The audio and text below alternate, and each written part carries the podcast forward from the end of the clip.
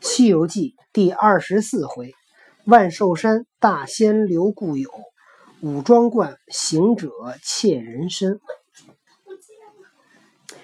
这个孙悟空偷了人参果，哥仨跟那儿吃。他三人将三个果个个受用。那八戒时长大，口又大，一则是听见童子吃时，便觉馋虫拱动，却才见了果子，拿过来张开口，囫囵吞咽下肚，却白着眼胡赖，向沙僧、行者道：“你两个吃的是什么？”沙僧道：“人参果。”八戒道：“什么味儿？”行者道：“悟净，不要踩他，他倒先吃了，又来问谁？”八戒道：“哥哥吃的忙了些，不像你们细嚼细咽，尝出些滋味。我也不知有何无何，就吞下去了。哥为人为彻，已经调动我这馋虫，再去弄个来，老猪细细的吃吃。”行者道：“兄弟，你好不知知足。”这个东西比不得那米食面食，壮着进宝。像这一万年只结得三十个，我们吃它这一个也是大有缘法，不等小可。罢罢罢，够了。他欠起身来，把一个金鸡子瞄窗眼丢进他道房里，竟不睬他。那呆子只管絮絮叨叨的嘟囔。不期那两个道童附进房来取茶去献，只听得八戒还嚷什么：“人参果吃的不快活，再夺一个吃吃才好。”清风听见，心一道：“明月，你听那长嘴和尚讲，人参果还要个吃吃。师傅别时叮咛，叫防他手下人罗造，莫敢是他偷了我们的宝贝吗？”明月回头道。哥爷，不好了，不好了！金鸡子如何落在地下？我们去园里看看来。他两个急急忙忙的走去。清风大一点还是明月大一点？清风。只见花园开了。哦，清风小一点。清风道：“这门是我关的，如何开了？”哦，清风困了。又急转过花园，只见菜园门也开了。忙入人参园内，倚在树下望上茶树，颠倒来往，只得二十二个。明月道：“你可会算账？”清风道：“我会。”你说将来。明月道：“果子原是三十个，师傅开园分吃了两个，还有二十八个；适才打两个与唐僧吃，还有二十六个。如今只剩的二十二个，却不少了四个。”不消讲，不消讲，定是那伙恶人偷了。我们只骂唐僧去来。唐僧好可怜呐！这个明月自己也会算账，他还问人家清风会不会算账。两个出了辕门，进来殿上，指着唐僧，突前突后，秽言污秽语污言，不绝口的乱骂，贼头鼠脑，臭短臊长，没好气的胡嚷。唐僧听不过道。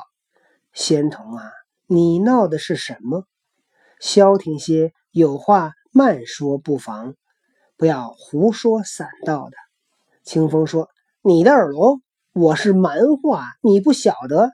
你偷吃了人参果，怎么不容我说？”唐僧道：“人参果怎么模样？”明月道：“才拿来与你吃，你说像孩童的不是？”唐僧道。阿弥陀佛，那东西一见我就心惊胆战，还敢偷它吃？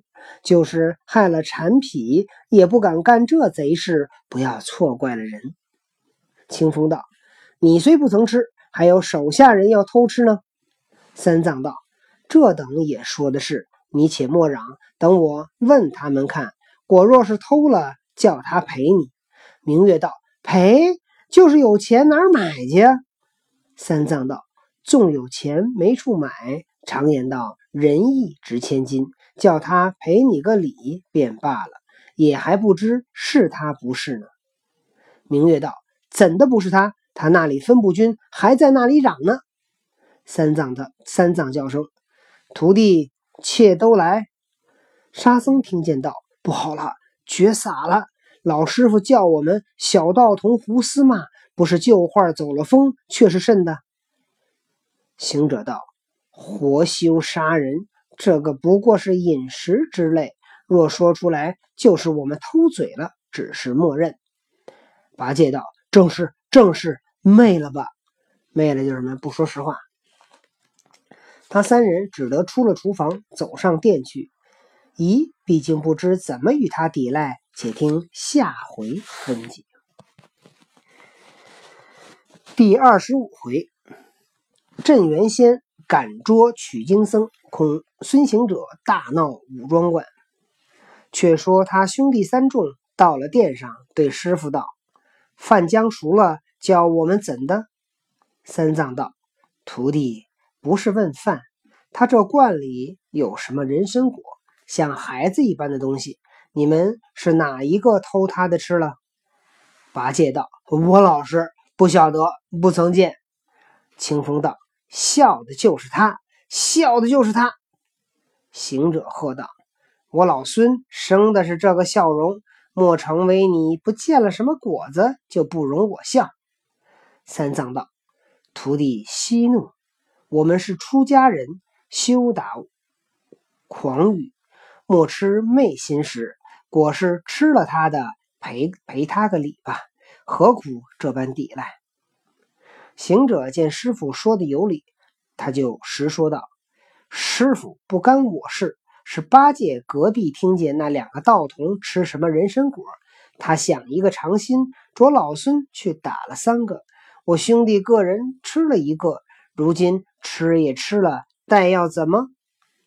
明月道：“偷了我四个，这和尚还说不是贼。”八戒道：“阿弥陀佛，既是偷了四个，怎么只拿出三个来分？预先就打起一个偏手。”那呆子倒转胡嚷，得这八戒一下就就起了内讧了。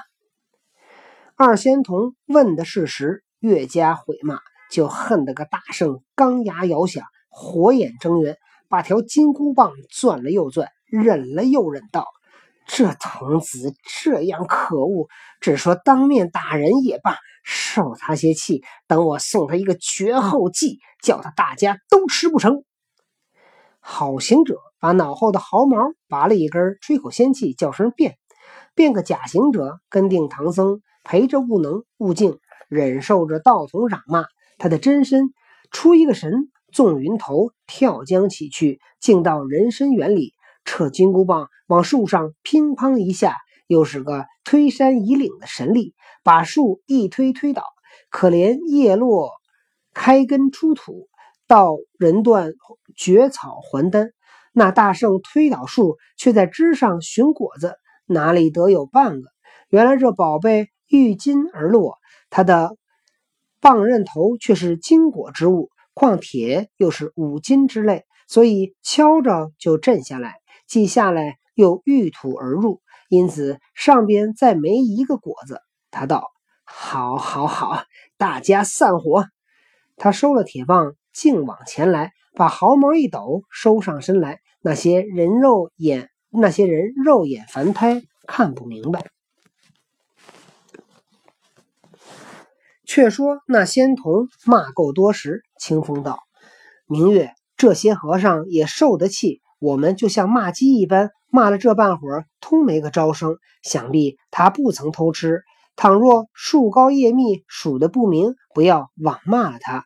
我和你再去查查。”明月道：“也说的是。”他两个果又到园中，只见那树倒芽开。果无叶落，下着清风脚软跌跟头，明月腰酥打害垢。那两个魂飞魄散，有诗为证。诗曰：“三藏西林万寿山，悟空断送草还丹。芽开叶落仙根露，明月清风心胆寒。”他两个倒在……我发现那个，我发现那个。清风比明月坚强点嗯。清风摔地上了，明月差点晕过去。嗯，他两个倒在尘埃，语言颠倒，只叫怎的好，怎的好，害了我武装观里的丹头，断绝我仙家的苗医。师傅来家，我两个怎的回话？明月道：“师兄莫嚷，我们且整了一罐，莫要惊张了这几个和尚。这个没有别人，定是那个毛嘴。”毛脸雷公嘴的那厮，他来出神弄法，坏了我们的宝贝。若是与他分说，那厮毕竟抵赖，定要与他相争，争起来就要交手相打。你想，我们两个怎么敌得过他四个？且不如去哄他一哄，只说果子不少，我们错数了，赚与他赔个不是。他们的饭已熟了，等他吃饭时，再贴他些个小菜。他一家拿一个碗，你去站在门左，我去站在门右，噗的把门关倒，把锁锁住，将这几层门都锁了，不要放他。待师傅来家，凭他怎的处置。他又是师傅的故人，饶了他也是师傅的人情；不饶他，我们也拿住了贼在，庶几可以免我等之罪。我的妈呀，清风，清风，你说这么多话，你累不累呀？不是清风，是明月说的。明月，你说这么多话，你累不累呀？你清风听着听着都睡着了。就你简单点不就完了？你就说咱们，咱把门锁上，别让他们走，对吧？你跟孙悟空说声对，就是孙悟空干的，就是那毛脸雷公嘴子干的。你跟他说声对不起，让他们吃饭，把门锁上，然后等，然后等师傅来了自由处理。清风闻言道：“他说这么长一段，我那个清风快听睡着了。我这几句话就把这事儿干了。”清风道：“有理有理。”你看清风说话多利落。那他俩最后怎么办的呢？咱们明天再讲。